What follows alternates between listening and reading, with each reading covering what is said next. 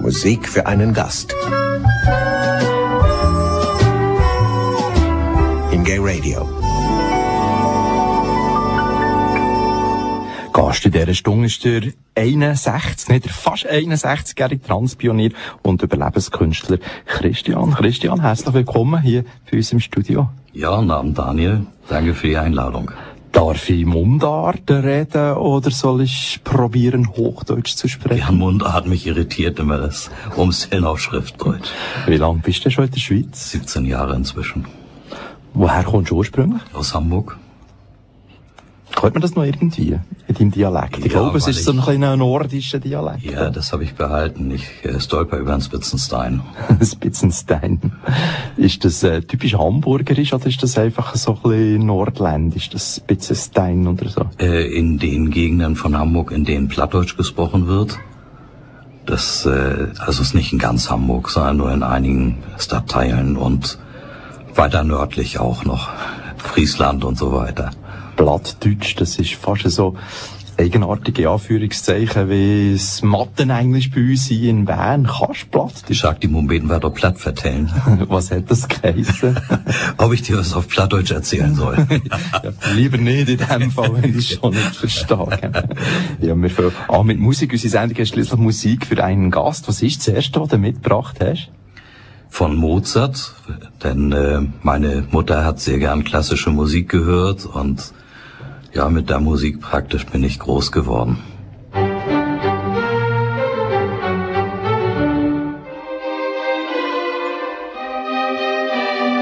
wunderschöne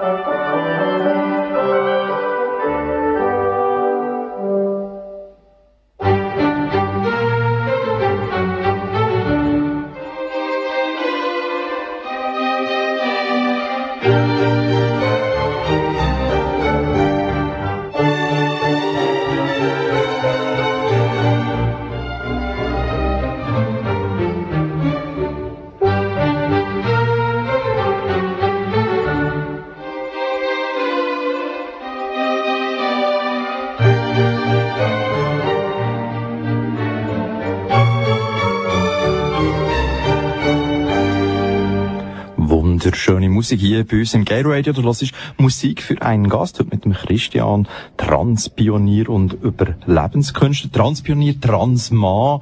Ähm, erklär doch kurz, Christian, was ist ein Transmann und warum Transpionier? Ja, ich habe so ungefähr mit mit äh, vier Jahren gemerkt, dass es einen Unterschied zwischen Jungs und Mädchen gibt und habe mich gewundert, dass ich dem Bild von einem Jungen nicht ganz entsprach. Das heißt, ich bin mit Mädchenkörper zur Welt gekommen und habe aber immer als Kind dann gedacht, das wächst sich noch zurecht. und äh, hat's leider nicht. Im Gegenteil, mit der Pubertät wurde es dann noch schlimmer, da ging es noch mehr ins Gegenteil. Aber zum Glück habe ich nie so eine wirklich weibliche Figur bekommen und ähm, hab, bin eigentlich immer als Junge durchgegangen und lebe seit dem zwölften Lebensjahr auch in der männlichen Rolle konsequent. Was mir jetzt auffällt, also Radio ist ja vor allem eine akustische Angelegenheit. Es, du bist nicht der erste Transmann, der hier in diesem Studio hockt und seine Geschichte erzählt. Und denen, ihre Stimme ist bedeutend höher gewesen. Du hast eine sehr eine tiefe männliche Stimme. Ist das, weil du schon so lange Hormone nimmst? Oder warum ist die Stimme jetzt so, so tief und so männlich? Also, das sind zwei Faktoren, die da reinspielen. Ich habe mit 16 schon Stimmbruch gehabt und äh, war Tenor. Ich habe von Natur aus eine, eine tiefe Stimme und dann habe ich mit 18 mit Hormonen angefangen, mit männlichen Hormonen und dann habe ich noch ein zweites Mal einen Stimmbruch bekommen.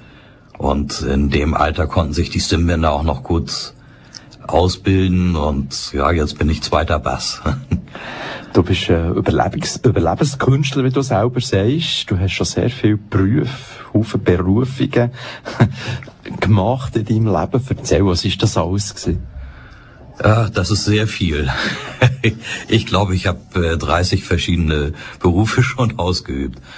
Ähm, ursprünglich in der, äh, im Bereich Druckvorlagenherstellung, Grafik, Fotografie, äh, später dann noch Computerprogramme erlernt, dann Dozent visuelle Kommunikation. Aber zwischendurch war ich auch ein paar Jahre Gärtner. Und ich habe auch als Kranfahrer gearbeitet. Und äh, äh, nach der Schule war ich ein Jahr auf dem Bau, habe Lehrbaustellen besucht als Maurer und Zimmermann und Betonbauer. Und äh, Wäschereifacharbeiter war ich und und äh, ja, alles Mögliche. Ich bin gerne in der Natur und es ist mir sehr wichtig, dass ich mit, mit Menschen arbeiten kann. Also so ein, so ein ähm, reiner Bürojob, wo ich dann alleine in meinem Kämmerchen hocke den ganzen Tag, ist nichts für mich. Kann man das als unstetig bezeichnen, dass man so Haufen Berufe schon gemacht hat, also Haufen Jobs gemacht hat? Ähm, es ist so, dass im grafischen Gewerbe das normal ist, dass man häufig wechselt. Und äh, eigentlich alle halbe Jahr bis Jahr wechselt man im grafischen Gewerbe. Und dann ist man mit 32, ist man auch schon zu alt für den Beruf. Und äh, das ist der, der eine Grund. Das andere ist, äh, ich habe eben auch, wenn ich dann mal eine Auszeit genommen habe, ein bisschen gejobbt und habe dadurch dann noch viel gemacht. Und äh, dann kam noch hinzu, mit 30 habe ich so einen Punkt gehabt, wo ich gemerkt habe, dass mein Leben zu oberflächlich ist und und äh, ich habe mich neu ausgerichtet und habe bei einer christlichen Kirche angefangen zu arbeiten und äh, deshalb habe ich da noch mal einen Bruch. Ja, und als ich dann in die Schweiz gekommen bin, konnte ich in meinem Beruf nicht mehr arbeiten, habe ich da noch mal einen Bruch in meiner Biografie. Also du bist schon mal Priester gewesen, hast du mir mal erzählt? Ja, ja, bin ich immer noch, bin Laienpriester in der christlichen Kirche. Was ist das für eine Kirche? Ähm, ja, es ist eine christliche Kirche. Ist eine christliche Kirche, wenn man das so, so lässt ab. Wir wollen auch noch ein bisschen, über, ein bisschen ausführlich über deine Kindheit, über deine Jugend reden, aber jetzt lassen wir doch noch mal ein bisschen Musik zwischen. Was ja. ist das? Ähm, meine Mutter war ja diejenige, die Gefühl für Melodie hatte und Klavier gespielt hat und mein Vater war mir der Rhythmiker. Er hat Schlagzeug gespielt, hatte auch eine eigene Band und äh, er hat eben Glenn Miller sehr gern gehabt und das ist die zweite Richtung, die ich von zu Hause mitbekommen habe.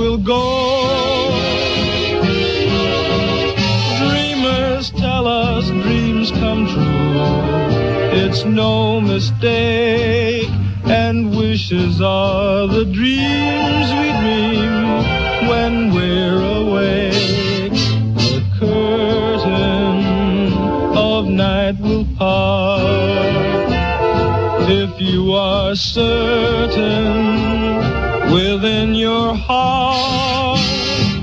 So if you wish long enough, wish strong enough, you will come to know Wishing will make it so.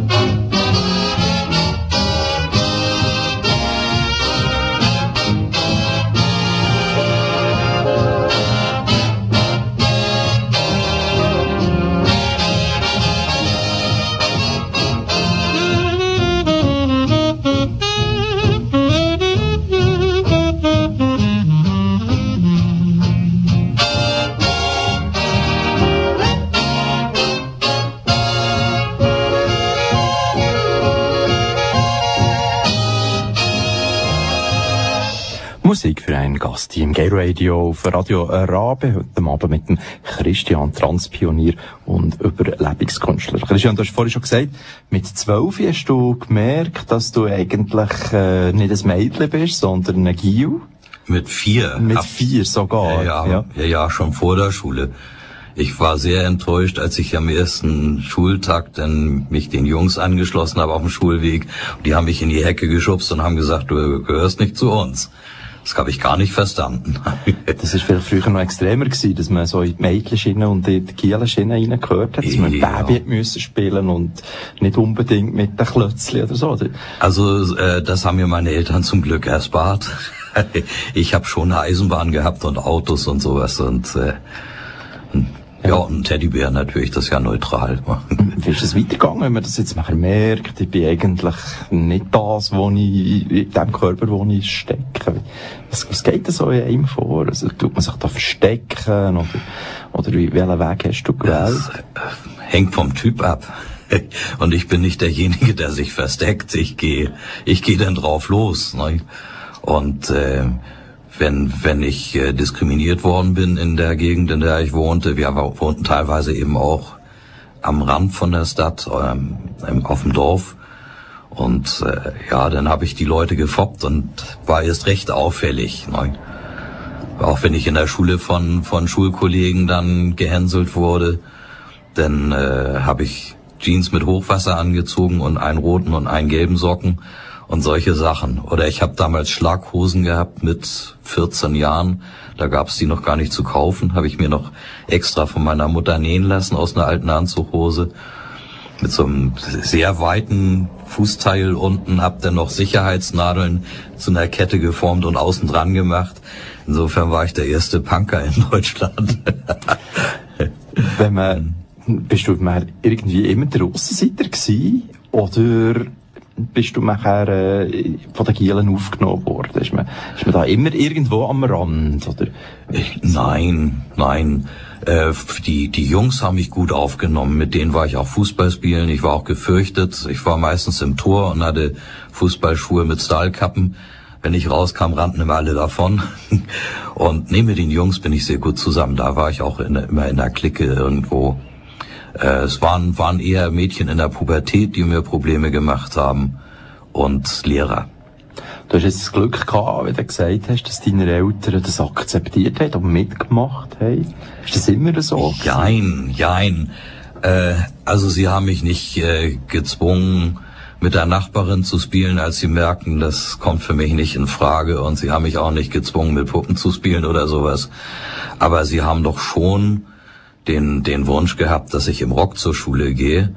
Aber da sind sie nicht durchgekommen. da fühlte ich mich verkleidet. Das war also schlimmer als nackt loslaufen. Das kam überhaupt nicht in Frage. Ne? Und ja, in der Schule wurde das aber bei bestimmten Veranstaltungen erwartet. Ähm, ich war ziemlich musikalisch, habe ich irgendwie von beiden Eltern mitbekommen. und sollte dann mal ein Trompetenstück bei einer Schulaufführung vortragen. Und dann haben sie meine Eltern informiert, sie müssten dafür sorgen, dass ich unbedingt im Rock zur Schule komme, dass ich nicht zwischendurch mich irgendwo umziehe auf dem Weg oder so. Und ich kam mir so komisch vor und sah dermaßen bescheuert aus, dass sie mich nicht haben auftreten lassen. Wegen komisch ausgesehen. ja, ja, es passte einfach nicht. Es passte nicht, nein. Irgendwann ist ja meine Kindheit vorbei gewesen. Die Pubertät ist gekommen, die Jugend hat angefangen.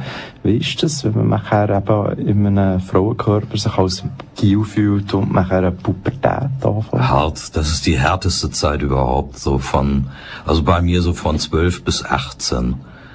Und ich war deshalb mit 12 auch schon am Institut für Sexualforschung an der, bei der Jugendpsychiatrie am, am Uni, an der Uniklinik, ähm, um mich untersuchen zu lassen, habe meine Eltern dazu eingeladen, weil ich dachte, die sagen meinen Eltern dann, dass ich eigentlich ein Junge bin. Aber die waren da noch nicht so weit, Anfang der 60er.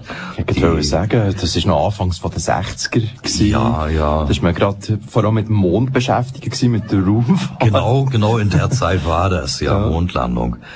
Und äh, ja, die kamen, wussten dann überhaupt nicht, wie sie mich einordnen sollten und haben mir auch überhaupt nichts erzählt, ganzen Tag untersucht, äh, medizinisch und psychologisch und alle möglichen Tests gemacht, haben mir nachher erzählt, dass ich gut zeichnen kann und das wusste ich vorher schon. Also dafür hätte ich da nicht einen Tag verbringen müssen, aber ich habe es versucht. Aber du bist sicher nicht der Einzige gewesen, oder? Also das, nein. das ist ja nicht, äh, das kommt ja, wenn wir jetzt schon langsam gemerkt haben, kommt das regelmäßig vor, Transsexualität. Also du bist sicher nicht der Einzige gewesen. Ja, nur ist es selten, dass man dann, wie ich, jemanden kennenlernt an der Schule, ähm, der genau das Gleiche ist. Also ich habe äh, einen guten Freund, der äh, in dem Dorf, in dem wir nachher gewohnt haben, am, am Rand von der Stadt, äh, in der Parallelklasse war. Und habe ich sofort gesehen, ich habe eine Antenne dafür, das ist auch ein Transmann. Und der sah im Rock dermaßen unmöglich aus, das ging einfach nicht. Und mit dem habe ich mich angefreundet. Der war viel bei uns zu Hause und der ist wie mein Bruder. Der hat auch ein Zimmer gehabt bei uns, hat viel bei uns übernachtet. Und äh, ja, das äh, damals war natürlich die Kommunikation noch nicht. Es gab kein Internet, es gab wenig Informationen in der Presse und wenn dann über irgendwelche spektakulären Fälle von Transfrauen, die äh, die geschlechtsangleichen Operationen hatten, aber über Transmänner war eigentlich gar nicht zu hören. Da habe ich mich dann irgendwann selber mal auf die Suche gemacht. Mhm. Einfach Bibliotheken abklappert in den grösseren Städten. Nee, da war auch nichts. Auch nichts. Ähm, Institut für Sexualforschung hat mir medizinisches Material zur Verfügung gestellt und ich habe ja mit 19 habe ich eine Beratungsstelle für Transsexuelle gegründet und ähm, das ist dann irgendwie gestreut worden in Deutschland, Schweiz, Österreich. Jedenfalls äh, ne, äh, habe ich da dann sehr viele Leute kennengelernt. Die ersten, die ich kennengelernt habe, waren Transfrauen. Da war ich 14. Und das waren äh, Frauen, au- die im Nachtleben gearbeitet haben. Also ziemlich früh reif, oder? Ja, ja. Dann bist du daheim ausgezogen, Mit 17. wo es einfach gelangt hat und Ja, ich war das ein, der einzige Sohn und, und musste nach dem Gymnasium dann immer abends noch helfen und, und äh, im Geschäft meiner Eltern im Restaurant arbeiten bis morgens und, und äh, kriegte noch nicht mal Geld dafür. Und ja, und dann habe ich mich auch in eine amerikanische Jazzsängerin verliebt und bin mit der zusammengezogen. Eine dunkelhäutige, die zwölf Jahre älter war als ich und Kopf größer und wir waren ein tolles Paar. mit 17 und das ist mehr in Hamburg gewesen. Ja. In einer grossen Stadt. ja. Ist das äh, das Bedürfnis, in eine grosse Stadt zu ziehen, vielleicht noch der Grund, dass man dort besser umgeht in der Masse, oder? Ja, ja, ja. Und damals kam noch dazu, in Bayern zum Beispiel, mussten Transleute ein Foto im Ausweis haben, an dem man äh, erkannte, welchem biologischen Geschlecht sie angehören. Also ich hätte in Bayern ein Foto haben müssen, wo ich aussehe wie ein Mädchen, obwohl das äh, eigentlich nicht ging, weil ich nie so aussah. Und ähm, fatal war es natürlich für die Transfrauen, die sich die Haare wachsen lassen haben. Damals in der Hippie-Zeit war es ja nicht so schwierig und sich dann als Frau gekleidet haben, auch ein feminines Gesicht hatten und wenn die dann im, im Personalausweis oder Pass ein Foto haben mussten, wo sie wie ein Mann aussahen, das äh, das ging gar nicht. Ne? Und deshalb sind viel aus Bayern und, und äh, anderen Bundesländern nach Hamburg gekommen damals. Die merken jetzt, der Christian einen ganzen Haufen zu erzählen. Wir brauchen nach so viel Information wieder ein bisschen Musik. Was kommt jetzt? Hey, ja, meine Mutter hat Klavier gespielt, mein Vater Schlagzeug und ich Trompete. Ich hatte neun Jahre Unterricht zum Schluss beim Philharmoniker von der Hamburger Staatsoper. Und äh, äh, ich habe einen Trompeter entdeckt, der wirklich extrem begabt ist. Und äh, von dem wird Flight of the Bumblebee gleich zu hören sein. Ganz kurzes Stück. Die meisten kennen das sicher.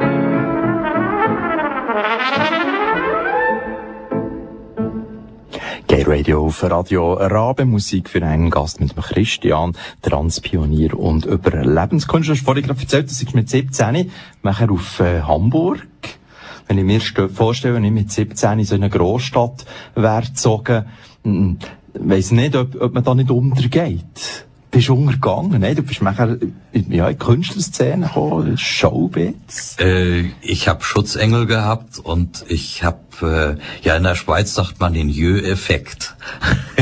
Die fanden mich alles so niedlich, dass sie mich beschützt und behütet haben. Gewesen? Das ich sah viel jünger aus, als ich mhm. war. Also ich musste mit 18 noch einen Ausweis vorzeigen, wenn ich ein Bier trinken wollte. Da sah ich noch aus wie zwölf. Und äh, ja, das hat mir irgendwie geholfen, hat mir viele Türe, Türen geöffnet und ich war ein so äh, unschuldiger Mensch, dass äh, so voller, äh, so ja ohne Vorurteile und und äh, habe mich mit jedem Menschen unterhalten und war für jeden Menschen da und irgendwie hat mir das viele Türen geöffnet. Wenn man jetzt eben so im Showbiz und in der Künstlerszene verkehrt, was sind das für Leute gewesen, die du da hast lernen kennen? Ähm, ja, also einmal die Transfrauen natürlich, die, die im Nachtleben gearbeitet haben, die zum Teil keine andere Möglichkeit gesehen haben, auch Amerikanerinnen. Ähm, meine damalige Partnerin Angie Stardust war auch eine Transfrau. Und durch sie habe ich dann ganz viele andere kennengelernt, äh, habe aber auch dann äh, Künstlerpersönlichkeiten getroffen dann aus dem ja, aus dem bürgerlichen Leben, Oper und ja, zum, zum Beispiel, ähm, das muss ich eben nachdenken, äh, Eartha Kitt, mhm. von der war ich sehr beeindruckt. Ähm, Shirley Bassey, also einige. Also ich, bekannt, ja, ja, ja, ja, ich habe einige getroffen. Die haben auch teilweise Kontakt miteinander gehabt. Ne? Ähm, zum, zum Beispiel haben Transsexuelle die, die äh, Transfrauen ähm, Shows imitiert von Tina Turner und Eartha Kitt und äh, verschiedenen berühmten Künstlern und die haben dann wieder Kontakt mit denen gehabt und äh, oder die kamen, um sich die Show anzusehen, ihre Imitation zu sehen und so weiter.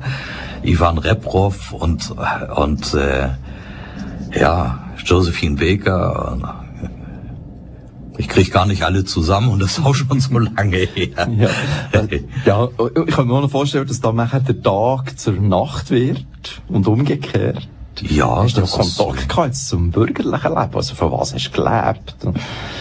Ähm, eine Zeit lang habe ich ja auf St. Pauli gelebt und und äh, habe dann abends auch die mir die Show von Angie angesehen und dann sind wir morgens dann um um zwei oder um vier irgendwann essen gegangen. Das war so verschoben. Ähm, aber wenn ich einen Job hatte, zum Beispiel das erste war ja, dass ich auf dem Bau gearbeitet habe, Lehrbaustellen besucht habe. Äh, es ging darum, ein bisschen kräftiger zu werden und äh, weil ich nachher einen Unfall gehabt hatte und meine Hand wieder mobil werden musste. Und äh, da haben die auf St. Pauli dann mir ab Mitternacht kein, kein Alkohol mehr ausgeschenkt, weil sie wussten, dass ich morgens dann auf den Bau muss. Ne? Ja, und ich habe auch andere Jobs gehabt. Also es äh, ließ sich miteinander vereinbaren. Ne? Ja. Du hast nur Freunde aus dem Showbiz, aus der Künstlerszene gehabt, oder hast du Freunde aus, aus einem bürgerlichen Leben gehabt? Äh, einen habe ich ja schon genannt, mein, mein Schulfreund Tommy, mit dem ich jetzt noch Kontakt habe. Dem habe ich geholfen auch bei den Hausaufgaben und äh, er hat nachher Abitur gemacht und Medizin studiert, ist Arzt inzwischen. Und äh, ja, eine andere zum Beispiel, eine Dekorateurin. Und ich bin dann auch mal in die Ferien gefahren mit einem Kollegen, mit dem ich zusammen die Lehre gemacht habe. Und dieser Freundin, der Dekorateurin, sind wir mit dem alten VW-Bus durch Europa getourt. So habe ich einige ähm, Freunde gehabt aus dem bürgerlichen Leben, natürlich auch ähm, ganz viele Leute, die nicht transsexuell sind. Ne? Ähm, ja, Leute, mit denen ich mich so getroffen habe und ich habe ähm, sehr viel Kontaktnetze, also heute noch. Du hast nachher auch äh, dich natürlich immer für Transmenschen eingesetzt, hast eine Transberatungsstelle gegründet. Ähm, aber zuerst noch ein Musik. Was kommt? Night Owl Blues von Love and Spoonful. Das ist ein, das ist ein Lied, was mir total unter die Haut gegangen ist. Und gerade in der Zeit als Teenager, wo ich manchmal gelitten habe und mich einsam gefühlt habe, weil ich dachte, ich könnte keine, könnte keine Frau ansprechen, keine Partnerschaft mit einer Frau haben. Ähm, da hat mir das Lied immer geholfen. Wenn ich das ganz laut gespielt habe, dann bin ich über diesen Blues weggekommen durch den Blues. Und dann dürft ihr jetzt sicher der Radio Ja. noch ein bisschen lauter stellen, so richtig Gern. überkommt. Gern.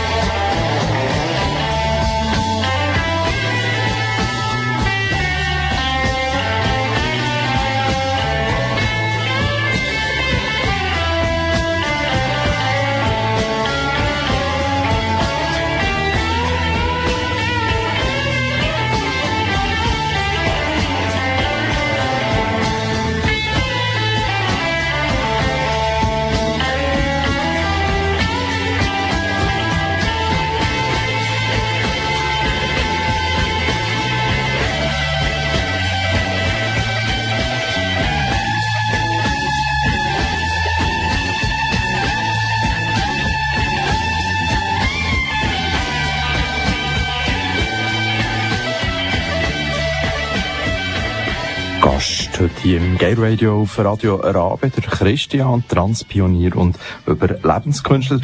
Du hast ja schon in den frühen 60er Jahren eine Transberatungsstelle in Hamburg gegründet. Erzähl ja. etwas aus dieser Zeit.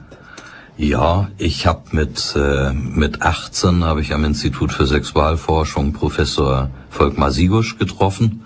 Das war ein Glücksfall und äh, bin durch ihn dann auch in Behandlung bekommen, habe da die ersten Hormone bekommen und äh, er sagte mir, dass es also ganz schwierig wäre für Transsexuelle im bürgerlichen Leben, denn man konnte damals den Namen noch nicht ändern. Es gab keine Ärzte, die äh, wussten, was zu tun ist.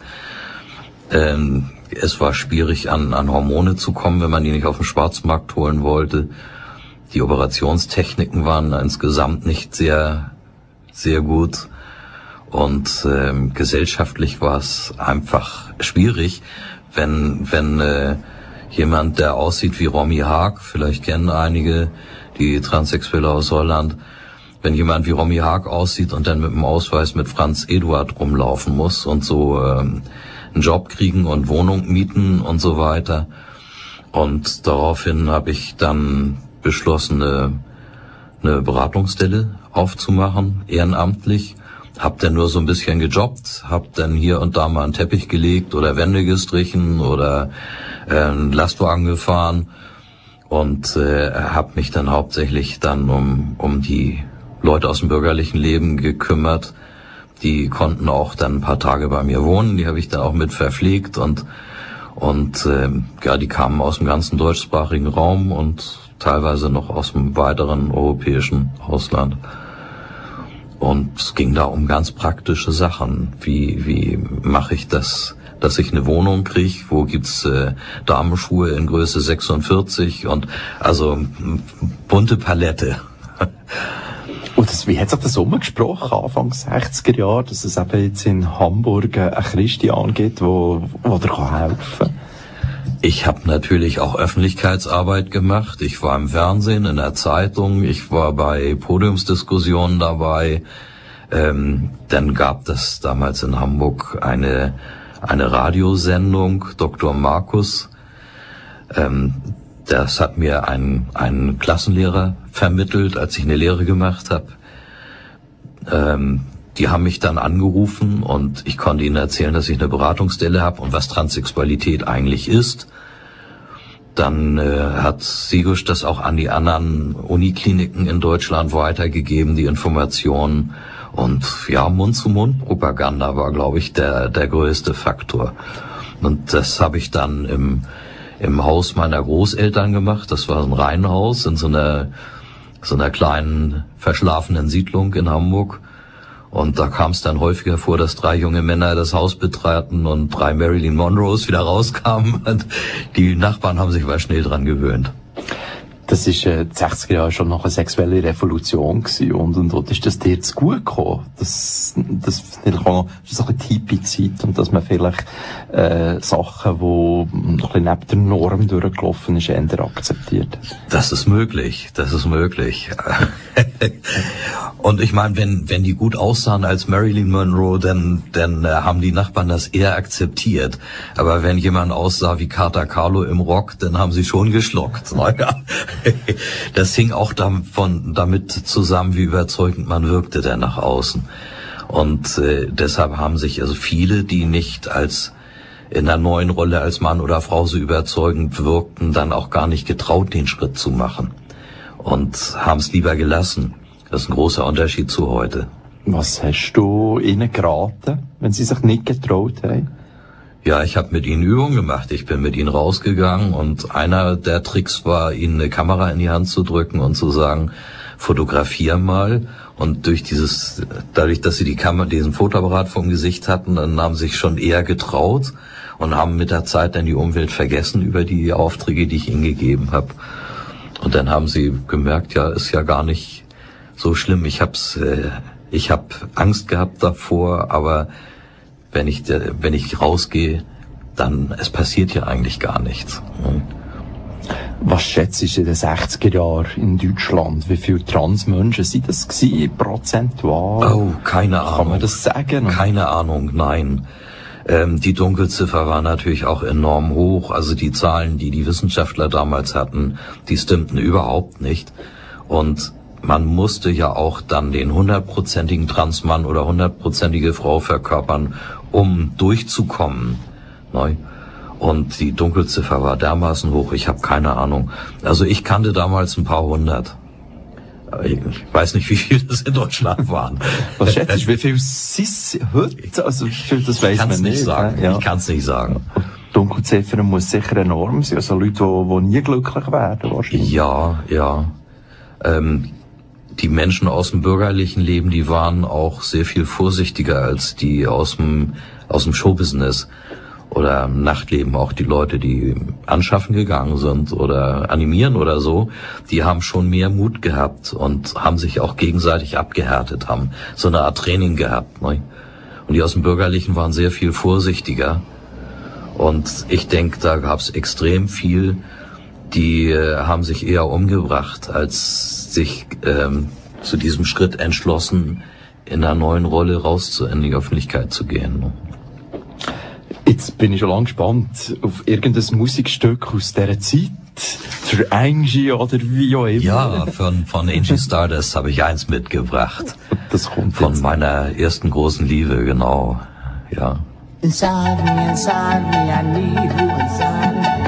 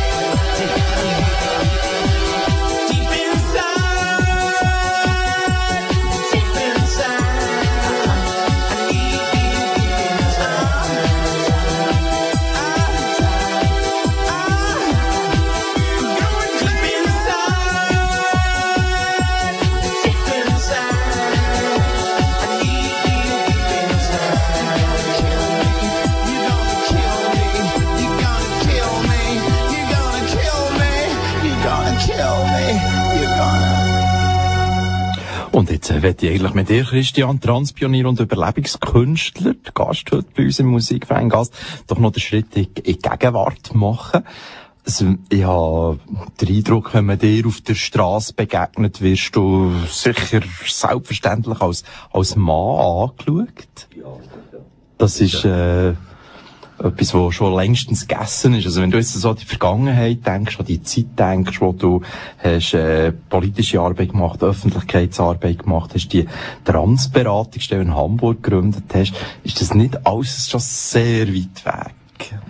Ja, natürlich. Äh, Ich habe danach auch eine Pause gemacht und habe gedacht, nachdem ich mich so eingesetzt habe, dann können auch mal andere sich mit dem Thema beschäftigen und äh, ja, ich habe dann äh, eine Zeit lang überhaupt nichts über Trans erfahren und eigentlich erst vor ähm, zwei Jahren ungefähr wieder habe ich mich habe ich gedacht, ja mal gucken, wie die Szene jetzt ist und und habe äh, mich im Forum angemeldet, im Internetforum und Kontakt aufgenommen, war dann erst in Zürich am Stammtisch von Transmännern und jetzt hier in Bern. Also wenn du in den 60er Jahren angefangen hast mit Hormonbehandlung, als Transmensch hat man ja immer die Hormonbehandlung. Also du musst das immer noch machen. Das hört ja nicht einmal auf. Ja, ja. Ja, ab und zu mal eine Spritze, das ist kein Thema. Dem Arzt tut das immer mehr weh, wenn er die dicke Nadel sieht als mir. Ich habe so ein dickes Fell, ich merk das gar nicht. Ja, wie fleissig bekommst du so eine Hormonspritze? Äh, jetzt alle drei Wochen. Geht mir einfach Kommt drauf an, was für eine, was für eine Sorte man wählt. Es gibt auch eine, die kann man einmal im Vierteljahr nehmen und die vertrage ich nicht so gut.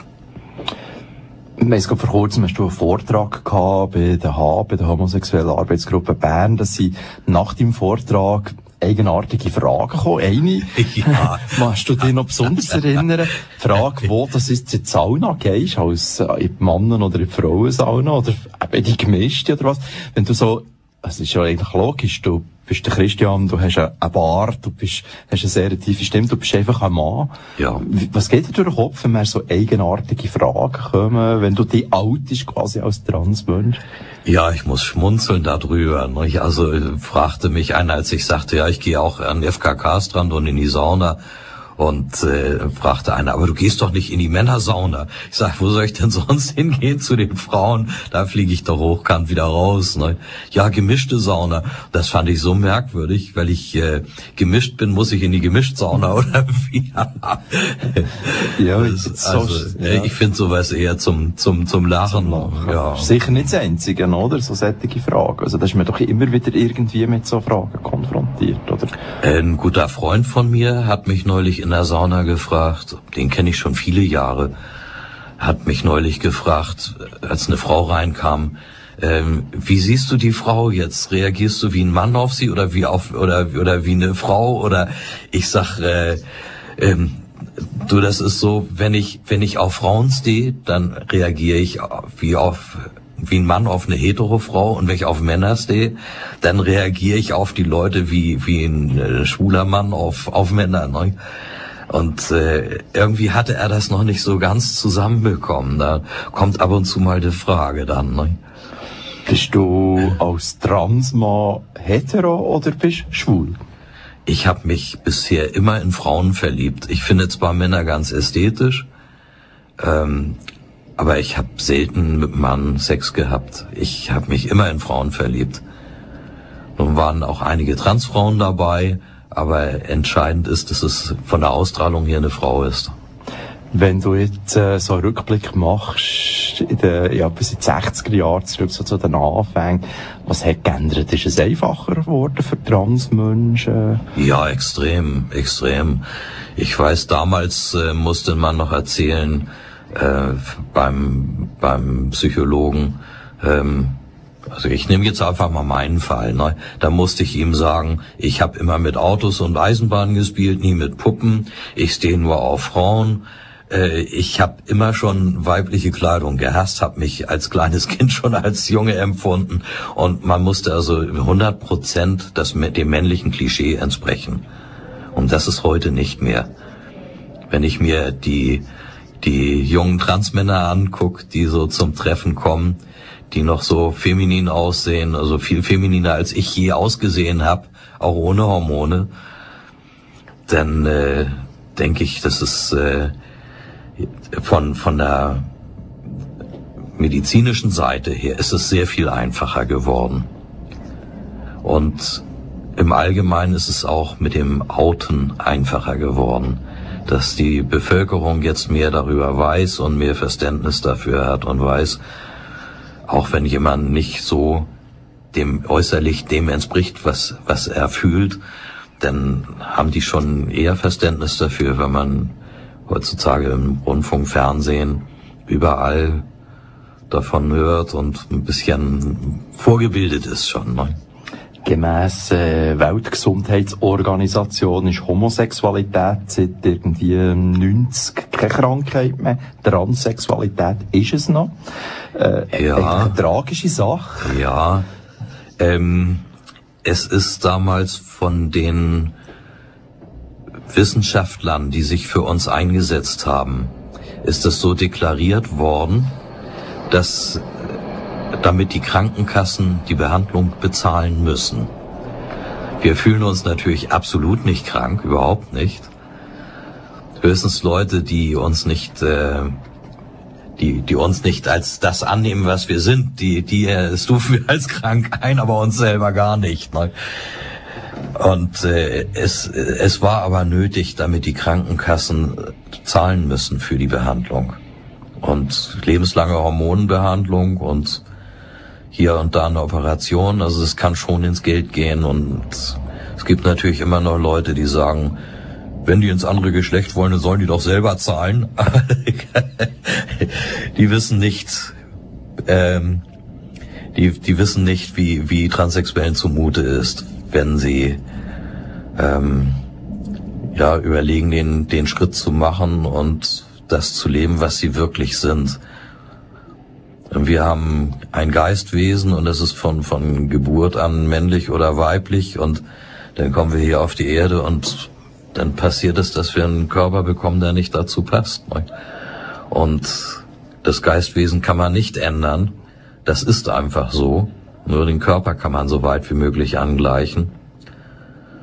Ja, und viele gehen dann so weit, bis sie in der Öffentlichkeit akzeptiert werden in ihrer Rolle. Und andere sagen, ich muss alle Operationen haben, die es gibt. Das ist unterschiedlich. Es ist zum Teil unheimlich, was Transmenschen auf sich nehmen, Ja. dass sie mehr so Ja. aussehen, wie sie sich Ja. eigentlich fühlen. Das Ja. ist, wenn man so die Schicksal hört, und so macht es einen riesigen Eindruck eigentlich, was man da auf sich nimmt, Mhm. mhm. dass es so kommt, wie sie es gerne will. Ja, also die, der, der größte Druck ist ja von Seiten der Umwelt eigentlich. Das ist das größte Problem für, für Transsexuelle ist meiner Meinung nach nicht der Körper, sondern, sondern die Umwelt, wenn die vers, äh, verständnislos reagiert. Die seelischen Schäden, die da manchmal angerichtet werden, das ist immens. Ne? Das ist mit unserer Gesellschaft immer so, wenn es aus der Norm rausgeht, von der Ja, definierten Norm. ja. mm. Genau. Jetzt hören wir noch ein bisschen Musik. Was kommt jetzt? Äh, von Karen Taylor Good, Beautiful Man, Beautiful Boy.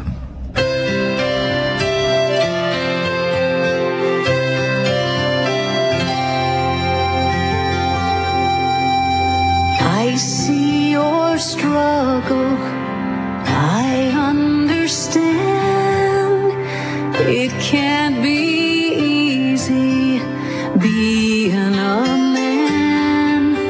The whole world is changing, but one thing stays true. There's always been so much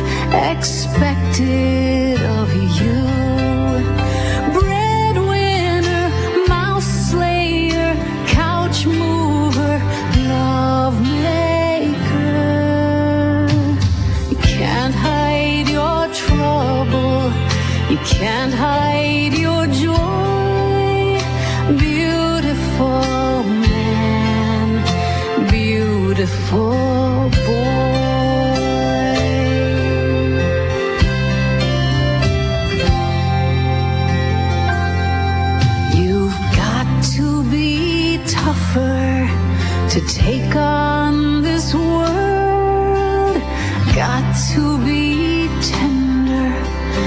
take on this girl. It's all there inside you, but somehow you know when to hold tighter and when to let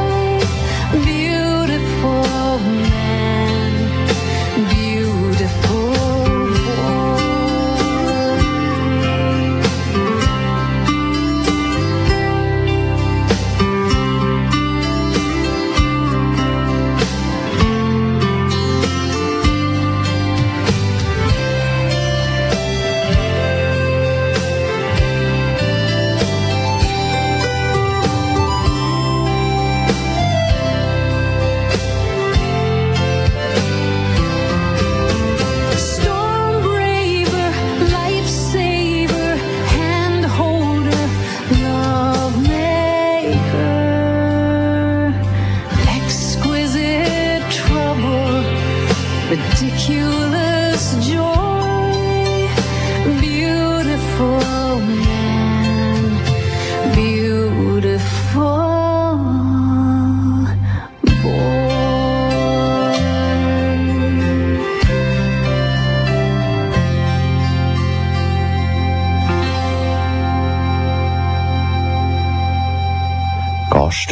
Gay Radio im Musikverein Gast, Christian Transpionier und Überlebungskünstler. Du hast schon früh Beratungen gemacht, Transberatungen gemacht. Machst du das immer noch? Ja, ich habe mit fast 60 noch ein Diplom als Coach gemacht bei der Swiss Coaching Association und habe verschiedene Methoden erlernt, zum Teil außergewöhnliche Methoden, die noch nicht so bekannt sind in der Schweiz und ähm, mache mich jetzt in dem Bereich auch selbstständig. Wie wirkst du auf junge Transmenschen mit deiner ja, langjährigen Erfahrung, mit deiner Bodenständigkeit, wie du das schon längstens hinter dich gebracht hast? Wie, wie, wie wirkst du auf, auf junge Transleute? Äh, Erstmal irritierend, weil sie sich das gar nicht vorstellen können, dass man so werden kann. Und äh, ja, allgemein haben sie Vertrauen zu mir, die Menschen. Das war schon immer so. Das ist äh, meine eigene Art und ich habe eine ruhige Art und kann zuhören und habe auch aus dem seelsorgerischen Bereich natürlich viel, viel Erfahrung. Und deshalb denke ich, das ist für, für mich äh, eine gute Aufgabe. Ursprünglich wollte ich das machen, um nach, damit meine Rente noch ein bisschen aufzubessern. Aber ich muss jetzt schon ein bisschen eher damit anfangen. Ich werde zum Schluss jetzt von unserer Sendung noch ein Stichwortspiel mit dir machen. Ich sage dir ein Stichwort und du sagst doch kurz dazu, was dir in Sinn kommt. Und Okay. das erste Stichwort wäre Partnerschaft. Partnerschaft, ähm, Kommunikation, Nähe, ja, Ja. mhm. Das zweite Stichwort ist Liebe. das Wichtigste, was es gibt. ja, Der DJ Bobo wäre auch noch so ein Stichwort. er ist nicht so mein Fall. Kann ich nicht so viel mit anfangen. Smartphone oder das Handy. Ich habe ein Handy. Ähm, ich muss nicht immer technisch das Neueste haben, obwohl ich lange als Informatiker gearbeitet habe. Ich habe mich bewusst für ein Outdoor-Handy entschieden, das wo der Akku eine Woche hält. Alt werden.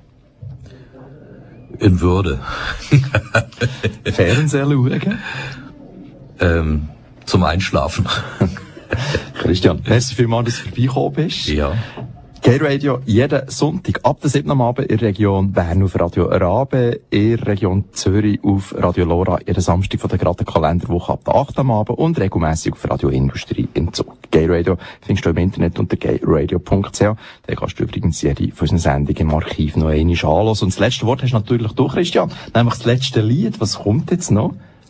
Ja, ich höre so gerne Barockmusik und äh, war immer fasziniert schon von Johann Sebastian Bach, hab wahnsinnig gern Orgel gehört, hab mich in der Kirche auch immer beim Proben direkt vor die Orgel gesetzt, damit die Organe richtig vib vibrieren Und ich singe jetzt auch im Chor und da üben wir im Moment ein Stück ein, ähm, was jetzt gespielt wird.